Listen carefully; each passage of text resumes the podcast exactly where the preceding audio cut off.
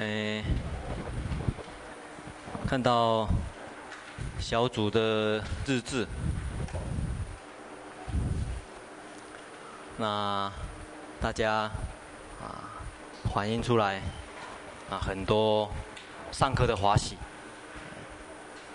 那可见得在学火的路上已经呢，哎走了正确的第一步了。怎么说呢？大家都能够随时或者随地，那不管任何人，那从他们当中的言行，不管是台上台下，呃，学习到佛法，呃，得到欢喜，这在学佛的过程当中呢，是很重要的一种态度，把。每一个人，或许是身边的人，或许是台上的人，或许是很渺小的人，或许是在角落的人，你们都有办法把它看成是善知识。那这样子的话，学佛的路呢就很宽广。否则心里面老是以为，只有一定在特定的时间、空间、特定的人物。才有佛法，那这样子的话呢，是自己封闭自己的这个视野，自己封闭自己的这个门路啊。所以在这次续学会当中，大家都能够欣赏到很多法师，那很多善知识的优点呢，那这是很好的，而且可以从不同的角度啊，从不同的观点啊，看到不同的风格。其实都是修行人，啊，所以这一点呢，我是觉得这个很欢喜的一点，啊，像有的人来自于八关斋戒的时候，啊，都会体会到这个法师的开示的这个深意呀，啊，所以洗菜的时候，啊，乃至于在各个角落啊，各个时间呢，所以从小子的日，从小子日记来，哎，小子的日志来看呢，啊，至少。我们在这一点上，大家都能够体会到。那第二点就是昨天小组的反映的两个问题呀、他说：“邪尊者，邪尊者怎么发愿要得三明治啊？” 是这个三明治啊。啊。一那个神通呢，有六六种神通啊，所以有时候简称叫六种神通里面呢，有特别跟智慧有关系的，特别呢强调三明啊，一般都讲三明，可是呢强调说这个是一种智慧三明，这是一一个问题。第二个问题呢，有一位呃学员，嗯，他问的问题，这确实是，我想大家都会有这个疑问。他说，在多引相，就是这个人表现出来的言行的特征，怎么晓得是多引呢？它里面讲说，颜色和悦啊，颜色很和悦啊，那这个啊眉宇言语啦。对众生有怜悯心啊，等等。他说，这些不是很好吗？啊，那看了这这个结果以后呢，就不敢颜色和悦了。那好像这个意意思就是怕颜色和悦露出来，让别人以为是你是多引。所以要看到人都要凶巴巴的这样子啊。结果这样子凶巴巴的会变成什么？真会很想了。所以这一点呢，要说明清楚的，就是说，这些呢是在日常生活里面你表现出来的。可是要注意的就是，这种东西不是绝对，不是一种绝对的关系，是一种相对的。也就是说，有这样子的特性的人，有可能是这样子，可是不是绝对是这样子，啊，这一点要啊搞清楚的哈。就是说，有可能是这种倾向，就是说，从外表的言行呢，去判断这个人是哪一种性格的啊，所以并不是绝对有这样子像的人，就绝对是这样子啊。因为有颜色和月的人，他可能是啊，就是不，他并不是嗔恨心的人，有可能只是这样子而已啊，并不是表现说他就是多隐多隐心的人。所以这点啊，顺便说明一下。那我们从这边呢，就看得看得看得出来，昨天有希望大家，诶，了解了解自己，到底是属于哪一种倾向的人。那这边只有讲到这三种的特征啊，贪欲、嗔恚、愚痴啊。昨天华贤呢，还有提到说，其实应该把这个叙述呢做成一个表，然后发给大家勾打勾，有这个有这个有这个，然后算一算。哪一个勾比较多？大概是属于哪一类的啊？那这个视觉来讲呢，简单的说呢，就是散乱啊。再来最后一个就等分，等分就是没有特别的这个倾向，可能都有啊。所以讲起来，这类的人可能比较多啊。啊，这类的人比较多啊。因此，要对治这一类的话，是用。念佛的方法，那这也就是为什么念佛方法比较普遍而且普及的一个原因，因为它可以通治，哎，所有的病啊。因此，我们晓得，从这个地方晓得呢，嗯，一些修行的要领。那其实这也就是我这次会讲这部《坐禅三昧经》的一个理由啊。那这个理由其实跟僧侣，啊，昨天我们提到了这个僧侣大师还有慧远大师，他们的心情呢，我想是同样的这个想法。大家晓得僧侣大师在鸠摩罗什大师还没有到中国以前呢，他是道安法师的徒弟啊。那他也跟慧远大师学过念佛，所以他修念佛也修很久。可是为什么鸠摩罗什大师进关以后啊，进入我们中国以后呢，他要跟他学禅法呢？或者慧远大师他本身已经修炼佛修了那么久了，那巴诶佛陀巴托罗被赶出长长安，他就把佛陀巴托罗迎接到庐山来，请他翻译禅经。为什么他修炼佛的人还需要这一些修禅的知识呢？原因是什么呢？他们要了解，其实修行有很多原理，啊，基本的原理。那你能够掌握到这些基本的原理呢，你就有办法运用的很自如啊，啊。所以，在在学习当中呢，你从可能呢从各个角度，可能从各个角度呢抓到一个原理了。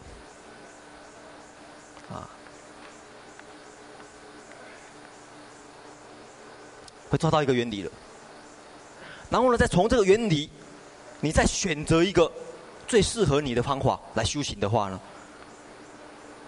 这样子的话就很顺利，啊，比起你不晓得原理，一下子就就要走这个方法，常常呢，因为事情不是那么单纯呐，有很多这个转弯曲折啊，你就常常就又就会有很多别扭产生，啊，对自己来讲，对别人来讲，都会产生很多别扭的情形。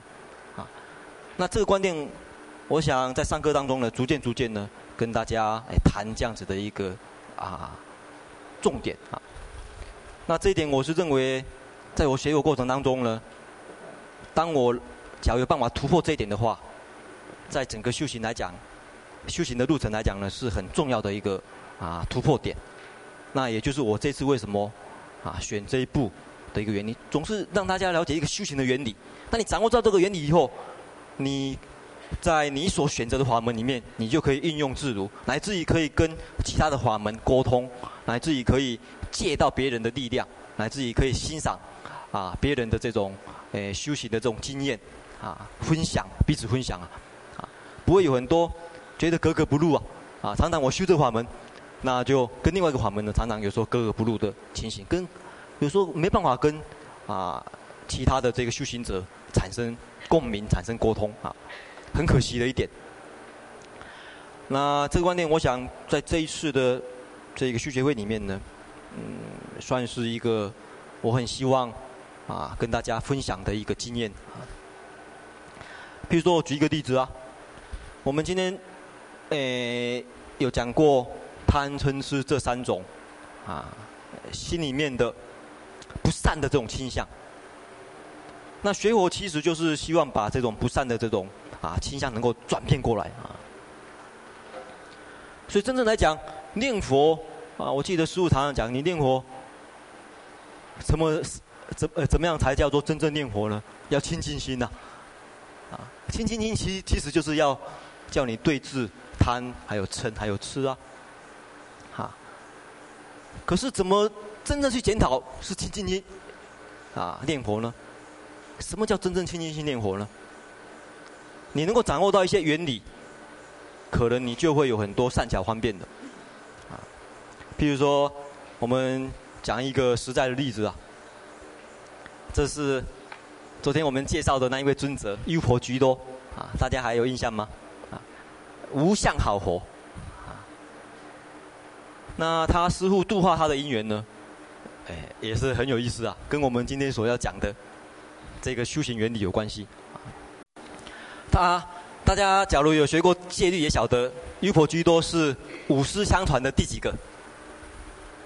这个从释迦牟尼佛灭度以后，这个大迦叶接接的这个法，再来是阿难，再来是谁？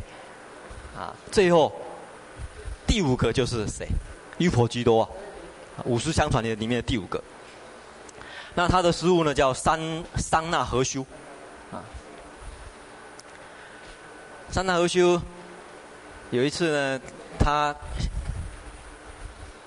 见到一位居士啊，他晓得这个居士将来是会成为优婆居多的父亲啊，所以他就来跟这个那一位居士讲啊，他说：“你要不要跟我一起出家修行呢？”他说：“我我我呢没办法，我是在家人呢，这个实在是舍舍不得。”这一个我在家的种种啦，家庭事业啊。不过呢，这个三大和修呢就度化他，可他就是再三的度化他了。他说：“这样子好了啦，我将来生的儿子，我就给你当徒弟呢，跟着你修行。”那他生了一个儿子，三大和修去跟他要，他说：“你不是答应我吗？”他说：“我现在只有剩下一个儿子啊，怎么可以给你呀？等我生第二个儿子再给你啊。”人总是这样子啊，啊，等到他生老二的时候呢，三太回去再去跟他讲说，哎，现在应该遵守你的诺言了吧？他说我两个孩子，两个儿子正正好，两个恰恰好，为什么呢？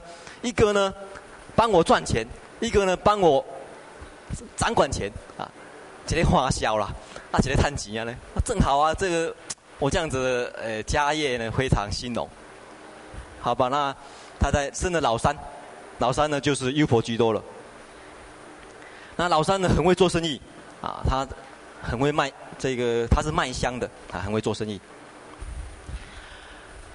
那那时候他的师父呢来找他，他说：“你平常在市场上卖香的时候，你是清净心还是不清净心呐、啊？”他就因为他以前从来没有接触过佛法，他说：“什么叫做清净心？什么叫做不是清净心？”他师父就跟他讲，他说：“清净心就是不跟贪嗔痴相应，那不清净心呢，就是跟贪嗔痴相应。”然后他就说：“你这样子好了，你在卖香的时候，这边呢准备一堆黑色的石头，啊，这边准备一堆白色的石头。那你在卖香的时候，心里面起恶念的时候，就把黑色的石头放到前面去，啊，在左边的前面去；心里面起善念的时候呢，就把白石头呢放到这个前面去，啊。”他师父就教他这个方法，嗯，他说好啊。结果第一天下来一算，这个黑色的石头呢是白色的石头的两倍哦。他吓一跳，他说以前怎么都不晓得啊。所以可见修行师从这边看那个慢慢开始了。就他第二天呢就在努力观察他的心念。第二天的时候再再一算，黑色的石头跟白色石头就相等了，一比一了。啊，昨天是二比一啊，今天是一比一了。第三天呢，哎，黑色的减少了，白色的增多了。经过七天以后，他真的是打火机一样，打了七天以后呢，黑色的很多呢，不是不是，白色的很多了，黑色的一两颗而已。哦，他师父就跟他讲说，嗯，你照着我这样做呢，修行很好啊。他就跟他讲一点苦集灭道的道理，啊，他那时候就正得出国了，啊。所以大家念佛的时候，不要光数念珠啊，啊，或者真的是检讨，现在是白色的念珠，白色的珠子还是黑色的珠子？以后拿两串好了，一直 同时算。这个心里面真的是清净心念佛的时候才拨左手的，这个不是清净心念佛的时候的拨右手。你一天上来下来算算看到底哪一边多？啊，不过呢，其实呢，这个这个念佛呢，其实呢，我们用的方法其实是采取啊某一种原理呀、啊。譬如说这边有两块田田地啊，啊不一定是田地，你不理它，它一定杂草丛生呐、啊。哦，杂草丛生。不理它一定，这两块田地一定杂草丛生的，就好像我们平常一样，不会去观察我们的内心起心动念，它一定杂草丛生的。那你怎么使它不杂草丛生？有什么方法？问会那个花心？啊？喷喷除草剂啊？还有没有？拔草，拔草，还有没有什么方法？啊？还有一种方法，大家可能没有注意到，种啊，种花种稻嘛，我种好东西进去啊，我我努力的种，种稻子，或者种花，种什么东西，啊，管它这个那个要不要长杂草，反正我就努力的种种善。所以念佛其实也是有这样一个道理，其实所以我们光念佛，不必去算这个恶念。其实也有这个原理呀，啊，不过你要晓得，真的要种到那个道啊，啊，而不是说种到都是种的一些什么，种的一些草啊，啊，或者种的一些草还不要紧，有的种一些刺，啊，结果自己受伤，别人也受伤，啊，所以长满这个长满的都是棘藜，是不是棘藜呀？棘藜，嗯，长满的都是棘藜。所以，我们念我这个很很清净心念我专心念我的，其实是采取这种方法啊。不过还要注意到，种到以后还需要常常拔草所以啊，这个也是有必要的。不过以以重为主，以拔为辅了啊。那这边呢，主要是以拔，以以拔为主，这也是一个方法啊。那从这边呢，我们就要了解到，其实。不要以为说我们只有修炼佛，那好像这些都可以不要用，啊，那就不去注意它。其实呢，并不是如此啊，原理是一样的，啊，对治的原理是一样的，啊，那你真正这个起贪欲的时候呢，那你真的能够把念佛对治的像不净观那样子的对治吗？啊，你能够利用它那个原理来对治吗？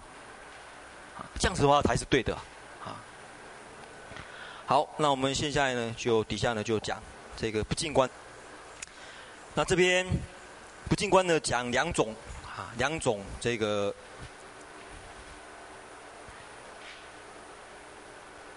一个是身中啊，一个是外啊，所以这个是属于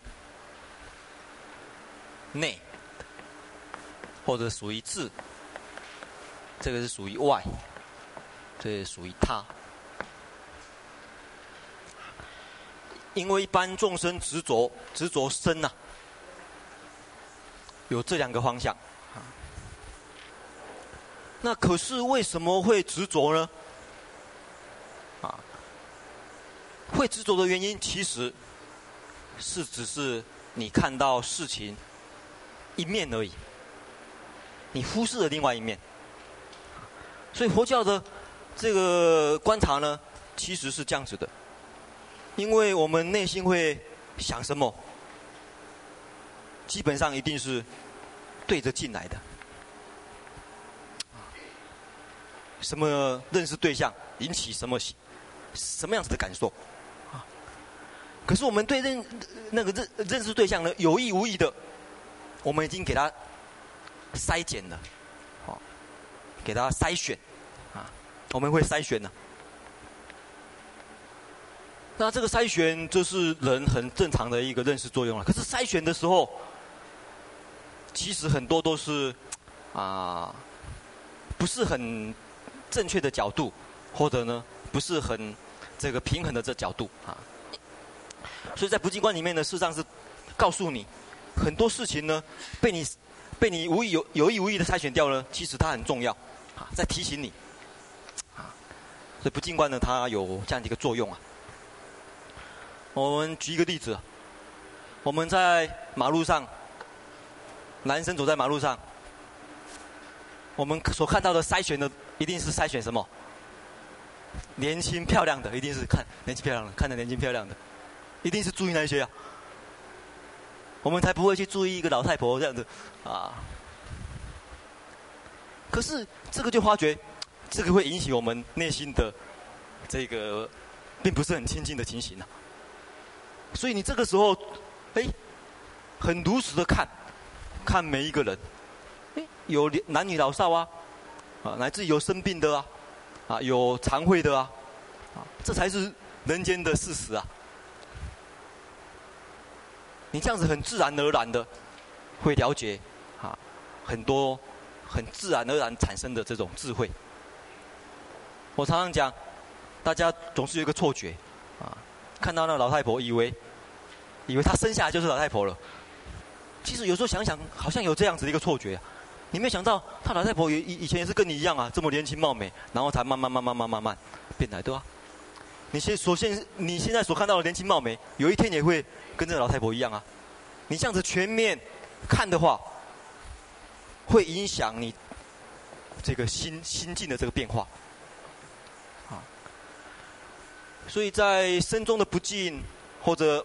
这个是自己的观察啊，这外界的这个尸体，那外界尸体的这个腐坏变化都是如此啊。那这个身中的观察，我们注意一下啊，他所说明的，发、毛、爪、齿等等这些啊，大家注意一下这些叙述。这些叙述，大家有没有觉得跟你平常所看到的人不太一样？大家注意到这一点没有？这些表示说，他这些也是一个事实啊。可是你平常都怎么没去注意到啊？啊，你注意到没有？他跟我们平常所看到的人，或者异性，是不是有一样的角度啊？大家比较一下，当一个诗人要形容形容一个一个美人的时候，他会讲哦，美丽的皮啦、血、筋骨啊，她的美丽的心脏、脾脏。这个肾脏会，他他会这样子讲吗？啊，不会的，他一定讲哇，美丽的这个眉毛，眉毛像什么柳眉是不是？啊，还有这个青莲花的这个眼睛呐，啊，我这当一个诗人要形容形容一个一个美人的时候，他会讲。哦，美丽的皮啦、血、筋骨啊，她的美丽的心脏、脾脏，这个肾脏会，他他会这样子讲吗？不会的，他一定讲哇，美丽的这个眉毛，眉毛像什么柳眉是不是？啊，还有这个青莲花的这个眼睛呐、哦，这个小巧的鼻子啊，什么，还有什么什么什么？可以，樱桃小嘴哦，他一定是这么描写的。这个平常我们注意的，啊，哎，这些没有错。可是你换一个角度，还有一些你没有注意到的，啊，那些也是一个事实啊。你这样子两面看一看，啊，内心里面呢就容易认识到实相，啊，就好像那个玉婆居多一样。玉婆居多那时候在卖香，他证道出国以后，因为优婆居多长得很庄严呐，在当时来讲是一个美男子哈。那那时候有一个他们城城里面的第一第一有名的美女，不过那个是一个名妓，是一个妓女。那有一天他的婢女，婢婢女是不是婢女啊？婢女来买香，哇！一看到优婆居多，就赶快回去跟他跟他跟他的主人讲，他说：“你应该呢去看看优婆居多啊，看到他以后你可以死而无憾。”结果那个第一明君呢就心动了，他就说：“你带我去请玉婆居多来。”啊，他他平常接客了，一次呢要五百五百斤呐，五百不是五百斤呢，五百斤。金子的金不是五百斤，五他接个一次也不接。你跟那那个玉婆居多讲，他他来的话免费啊。那那个婢女去跟那玉婆居多讲，玉婆居多说，他说我呢不能行这种事啊。结果那一位那位名妓呢后来，这个有一次接客的时候呢，有一位大财主啊，他采了很多这个宝贝啊。那路过这个城市，那就停宿在这个这个妓女的这个家里啊，他也跟他啊过夜。结果本来是五百钱给他就好，这个时候这个妓女呢起贪心，他要贪他其他的宝贝啊，就就把他杀掉啊，埋在他的这个房间底下。后来被国王发现，就把他的鼻子、耳朵、四肢啊，通通砍掉啊，然后丢到这个。诶，坟坟场去，啊，就让他自生自灭的死。这个时候，优婆居多听到这个消息呀、啊，他说，他应该要去看看美女的石像的时候了，啊，他就带着一个仆人呢去这个坟墓啊。这个时候，那个婢女还算很忠心呐，啊，他还在那边顾着这个他的这个主人，他主人这个四肢啊，通被砍掉，鼻子啊、耳朵这个通被砍掉了。他这边帮他赶苍蝇啊，因为整个苍蝇来啊，呃，这个乌鸦也会来吃啊，帮他赶啊。结果玉婆居多去的时候，那个美女看到玉婆居多来的时候，她赶快跟那个婢女讲，她说：“你把我的这个鼻子啊、耳朵啊，帮我连起来啊，接过来这样子啊，然后用一块布呢盖起来这样子啊。”玉婆居多去的时候，他说：“那个妓女跟他讲，他说。”你该来的时候不来，不该来的时候才来。他说：“我在很美的时候呢，这么美的时候你，我叫你你不来，我被砍成这样子的，你才来。”啊，他说：“修行人呢跟平常人不一样啊，啊，修行人这个时候才会来啊。第一个呢，他对他自己来讲，他可以修到不净观，真正的美人是什么样子啊？这也是一个事实啊。第二个，他想度化那一位啊妓女啊，啊，他就跟他讲。”这个欲望的这个可怕，他就跟他讲：你你是因为欲望才落落到这个天地啊！啊，跟他讲苦集灭道的道理。啊，这个时候玉婆居多呢，他本人在讲经说法当中，他自己得到本来出国啊，这个时候在讲经说法当中证得三果了，在跟这个对谈当中就讲不净观啊，讲欲是苦啊，离欲他本身也得到离欲了，证得三果。啊，结果这一位这个妓女当时呢听了呢，震到出国，啊。所以两个人都互相得到益处啊，啊，所以因此很多呢，在目前，特别是南传的系统，他们实际上还是用这种方法来修行，啊，那等一下我们介绍他们实际上的一些例子。那另外有一些图片呢，平常大家比较少看到的，那介绍给大家呢，我已经尽量筛选过了，啊，筛选比较不会那么。那么、那么、那么、那么可怕的哈，因为让大家看到太可怕，等一下晚上睡不着觉，中午吃吃不下饭，那那那也很好哦。看看有没有办法变成出果或者三果。好，那我们现在就介绍一下。嗯，嗯，在在泰国呢，他们。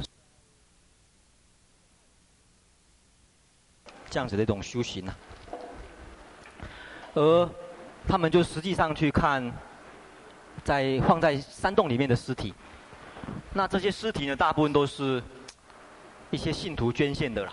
有一些信徒他在死亡以前写遗书，他说我死死亡以后，我这个尸体捐出来，给修行者呢修不进观，啊，那他们就依照他的遗嘱呢，把他的尸体放到一个山洞里面去。那一一修修不净观的这个比丘呢，他就每天去看看一次，啊，然后回来呢，哎观察。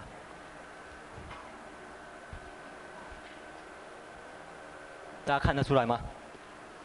啊，这边有个比丘，啊，这比丘坐在那边，然后这边有一个床啊，这边上面上面有一具尸体，下面也有一句，啊，所以他那边看，然后他看的时候眼睛看，然后呢闭起来想啊，把那个印象呢抓住，把那个特征抓住啊，抓住呢我们黑板上写的那些尸体的整个变化啊，那譬如说。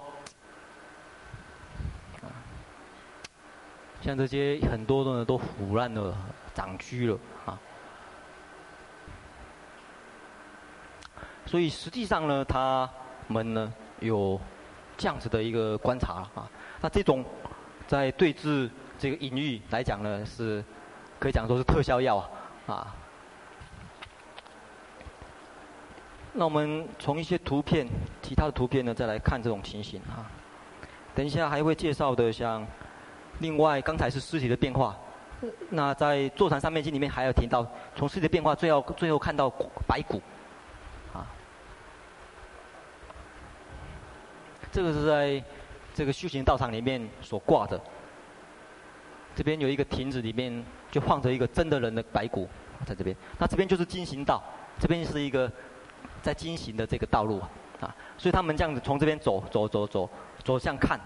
看以后呢，再回头再走过来。那这边有一个打坐的地方，啊，打坐的地方是在是在面对这个白骨，啊，那这边正好是一个金行道，啊，就是一个啊，在因为比丘呢，除了坐以外，还有经行的这种修行，就好像我们早上在绕绕佛那样子，打绕佛打坐的这个，啊，我们是绕，他们是走直的经行道啊。这是诶在。斯里兰卡，啊，斯里兰卡的这个修行道场里面，就实际上就挂这样子。那另外有一个上回我们也是介绍过，这个是有一个图画啊，在在新疆的一个石窟找到的。这边画一个比丘，他在修白骨观，啊，修白骨观的情形。另外有时候呢，他们是直接啊，以这个图像来。看哈，以这个图像来修行。那我们从身体的不净来看呢，实际上，嗯，我们先从比较啊，这个大家熟悉的哈，这个白骨的这个情形开始。不过啊。我们再看到所谓美人呐、还是一层皮。那这层皮没有的话呢，是怎么样呢？这个皮没有的时候啊，完全是肌肉的情形呐，啊。这个也是一个骨，这个头部的一个侧面啊。另外，这个莲藕般莲藕般的手臂，在五脏内腑刚才所述所叙述的。那以上呢，这个像其他像这个是消化系统啊，啊，大家啊不用惊奇，现在每一个人都有的。啊。啊，这个就在我们的身体里面的啦，啊，所以在观自身体自内或者自身的不净的时候呢，这些是自己需要放在脑筋里面平衡自己的这个思想。另外，在这个外外在的尸体的腐腐化的啊，这个腐败的变化来讲，大家看讲义，它第一点呢就讲颜色的变化哈。这个白天效果不是很好，因为颜色看不太清楚。我看看哦，一般讲就是所谓死斑啊，死斑的出现。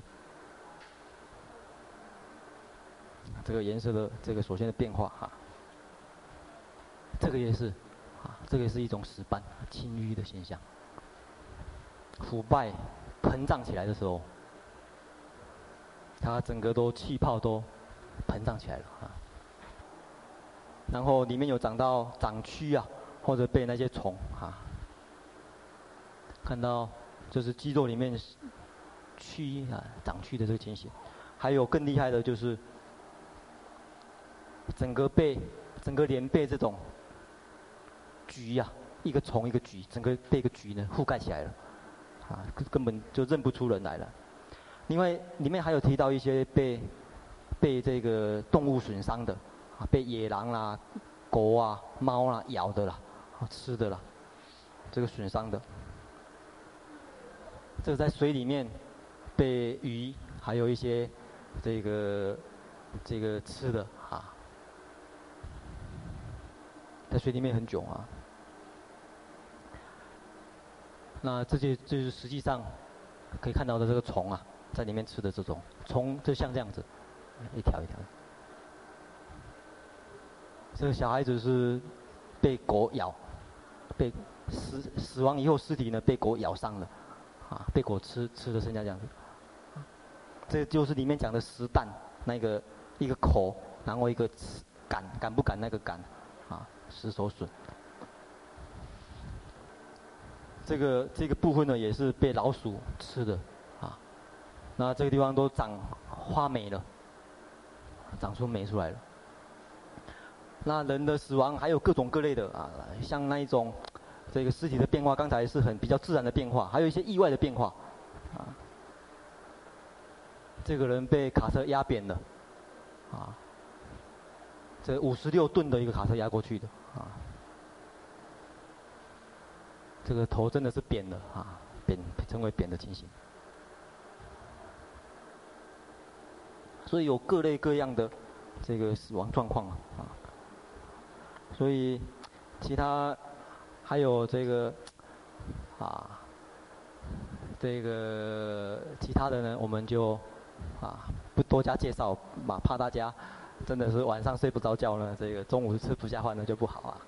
不过这是一个事实啊，啊，大家不得不去了解、承认的这个事实。好，好，我们这边呢看到这里哈，那我们再继续再上其他的。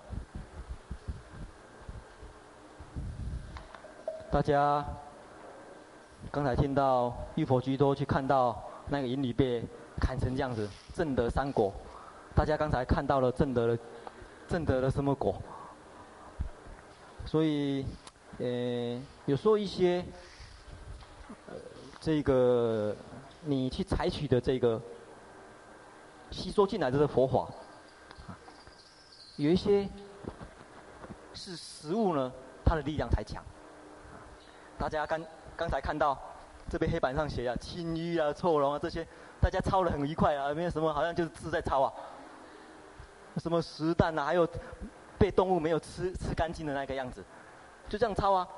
大家那时候抄的时候感受怎么样？好像就是字这样抄啊。可是它是一个事实啊，你放到脑筋里面没有？你用过它没有？你没用过它，力量不起来的啊。就好像。这个玉婆居都一样，他写，呃，他还晓得哦，手砍掉啊，这个鼻子砍掉是，亲自去看，啊，在那个时候的感受是什么样子的？那，那个时候所发挥的力量又是什么样子的？啊，而你们在我们念佛的时候，啊，有种种的这个对治方便呐，你能够把念佛的力量发挥到那样子对治，它的效果就很强了，啊，那我们。刚才呢，看到两百七十一页啊，内的不净，外的不净。然后呢，这边有讲七种爱，七种爱的对峙啊。因为每一个人对贪欲的执着不同啊，有的是从颜色，那大家小组的时候呢，啊，去注意看看哪是哪七种啊，就执着的角度不同。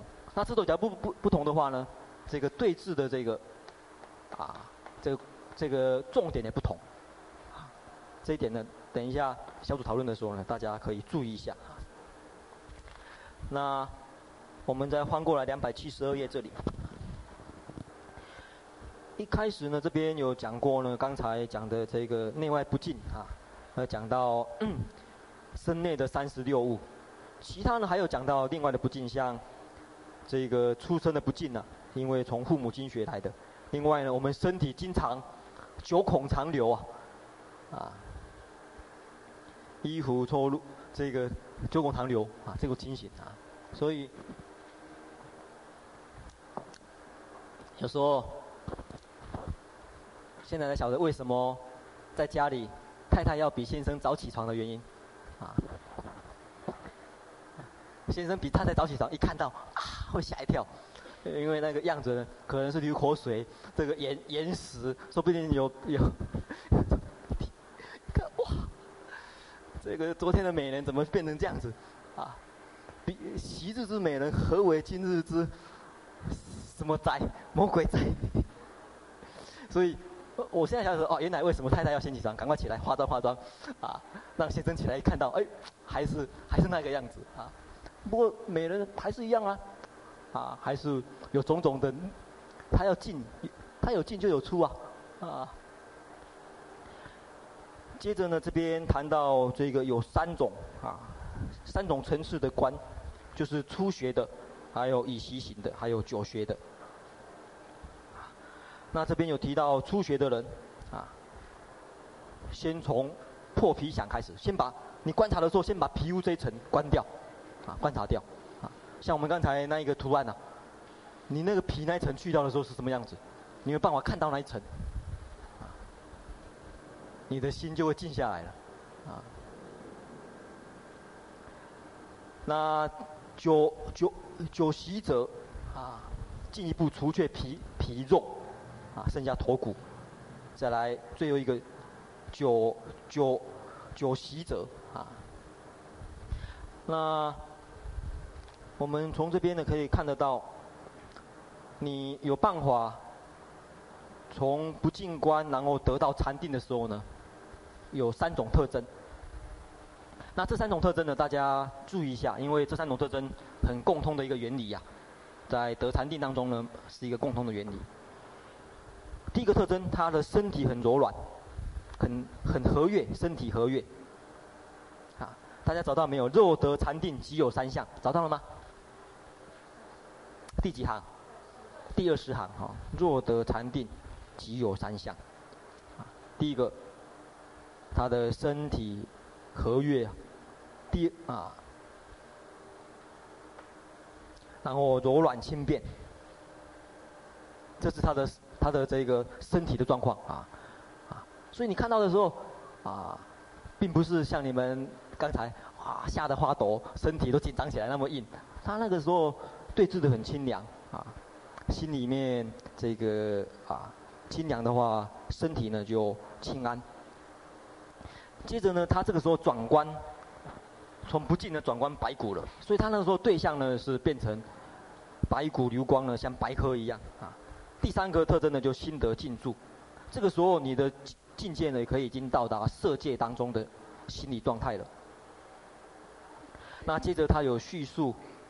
这个身体柔软是什么样子？他有讲，他说这种人呐、啊，这种人心啊，心得此法的时候，心有办法进入到这个境界的时候呢，他的身体虽然是在欲界，可是四大呢很很柔软快乐啊，可以讲说身体虽然在欲界呢，可是心呢是在色界离欲的状态了。我们常常讲，身体是在娑婆世界啊，心在西方一样啊。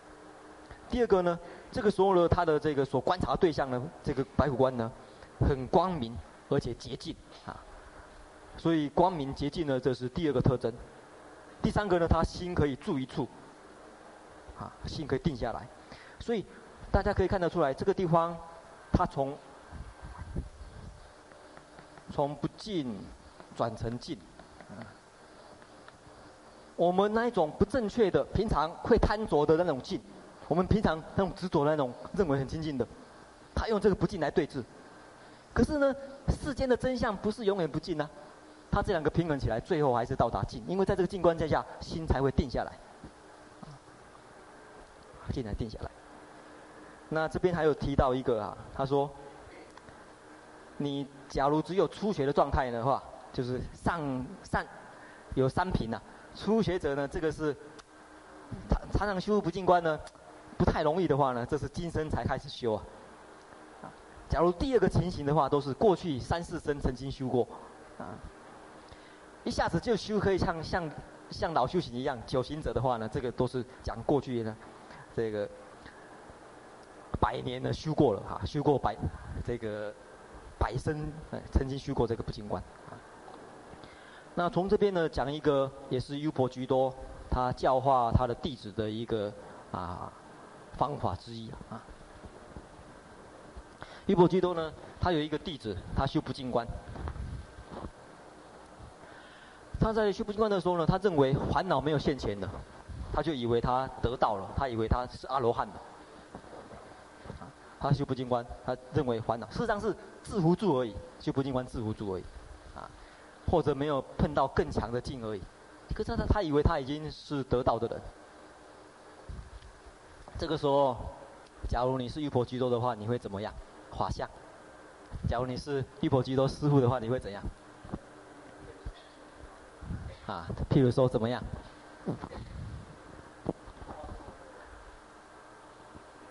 化作一个美女啊。他的师傅呢就跟他讲，他说：“你哦去某某村呐、那个地方托钵，因为那时候出家人都托钵了。他说你去那个某某村那个地方托钵，因为他师傅晓得那个某某村呢有一个大美女，啊，这个当地的第一美女，他就叫他去某某家，还跟他讲说某某家托钵。”结果他就隔天早上呢，就带着钵呢，就去那一家托钵了。一托钵站在那边托钵啊，在那个出家人，这个托钵的话呢，啊，本来昨天跟跟这个会会恩师借一个钵袋啊，啊，托钵的话他都背着，这样子背着啊，这个当钵袋，然后钵放在这里，啊，然后这样子托的，啊，他那钵袋可以。这个扣起来才不会有坏那个一脏物跑进去。那到人家家的时候呢，把这个钵袋打开，啊，然后呢，摊开呢，啊，钵拿出来，然后再托钵，啊，结果他到那个人的家去，一站出来，看到那一个美女出来，啊，那美女看到出家人来，他就笑了一下，哦，这一下回眸一笑，啊，白眉僧他整个人都愣了，啊，发呆了。结果这个那个那个女生，她拿她拿着食物要供养他，啊。他，他愣得不晓得怎么办，他想到说啊，我来托钵了，他把那个钵拿出来，然后钵放到一边去拿钵袋要盛。她都晓得说啊，自己呢还不是阿罗汉呐，他那时候就感觉到很惭愧。这个时候呢，他赶快借着一个镜，大家晓得他借着什么镜？你晓得吗？那个美女露齿笑了，对，回眸一笑呢，露出牙齿笑了。他就抓住那个牙齿那个境界，从牙齿那个渐渐的转关呢，整个人变成白骨。这个时候呢，这个时候呢，他马上把那个美女转换成白骨了，白骨人一样了。所以他那时候，在那个时候转关的时候呢，就得得得到这个断欲的这个效果。啊，断除淫欲的这个效果呢，而证得阿罗汉果，他那个时候证得阿罗汉果了，啊，所以这位修行人算是在这个地方有用到这个过程，啊，用到那个转换成，啊，抓住那一个啊白骨相啊，所以会修行的人在在这个对于什么进来，他应用的很很巧妙啊，啊，譬如说哎。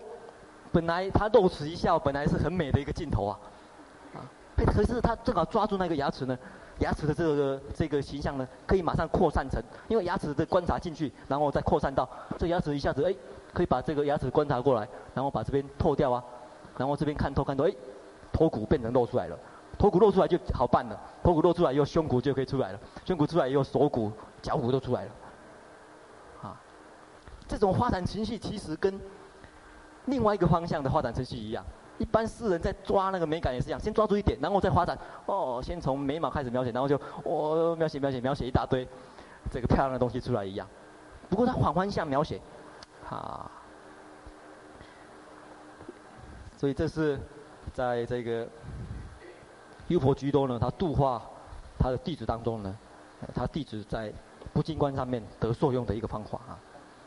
其实你们会用。随时随地呢，可以用上力啊！你们在坐公车的时候，哦，挤公车的时候，啊，可以随时抓到很多这个特殊的这种色身相味色身相味触法的境，而引起不净观了。只是大家不会用，大家都抓到色身相味触法的境而引起净贪欲观而已啊。那有一些原理呢是很共通的哈。好，那下面呢，诶，另外还有这个第二就是嗔恨，嗔恨还有愚痴呢。我们时间的原因呢，就只能够留着下一回再补充啊。然后，诶，大家这个小组讨论的时候呢，也可以讨论一下嗔悔，还有愚痴啊这些法门呢。那基本上有一些很类似的哈。好，我想我们嗯今天这堂课呢就到这边下课哈。那啊对，顺便利用这个时间，这个还有一点点时间呢，调查一下好了。明天晚上电影欣赏吗？是不是？还是后天晚上？啊？改成礼拜六了？啊，明天晚上吧。对对对对，明天晚上嘛。我看到会阴师摇头，明天晚上吧。啊，我利用这个时间呢调查一下，诶，我们准备了两部片子啊，那不晓得大家呢要选择看哪一部哈？我们用。这个投票表决的，这样大家没话讲。不然的话，我选这一片，你们说这片比较好；我选这一片，你们说这片比较好，这个就不好玩了啊。我们有一片呢，叫做这片是很老的片子，大概一九四几年的片子吧，或许四一年。这也是坎城影奖的得，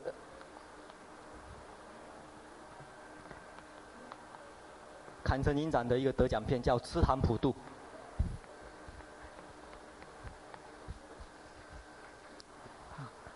那我简单的介绍一下内容。这部因为太老的片子是黑白片，不过是意大利的一个有名的导演拍的，是迪西加拍的。哎，那这片是描写，这片是属于比较童话性质，是描写一个孤儿，那被一个老妇人养大。那同可是呢，他被养大以后呢，他花心呢，在这个贫民窟里面呢，这个度化众生啊，啊，用我们佛教术语叫度化众生。他就是帮忙一些贫民呢，他是一个真的是。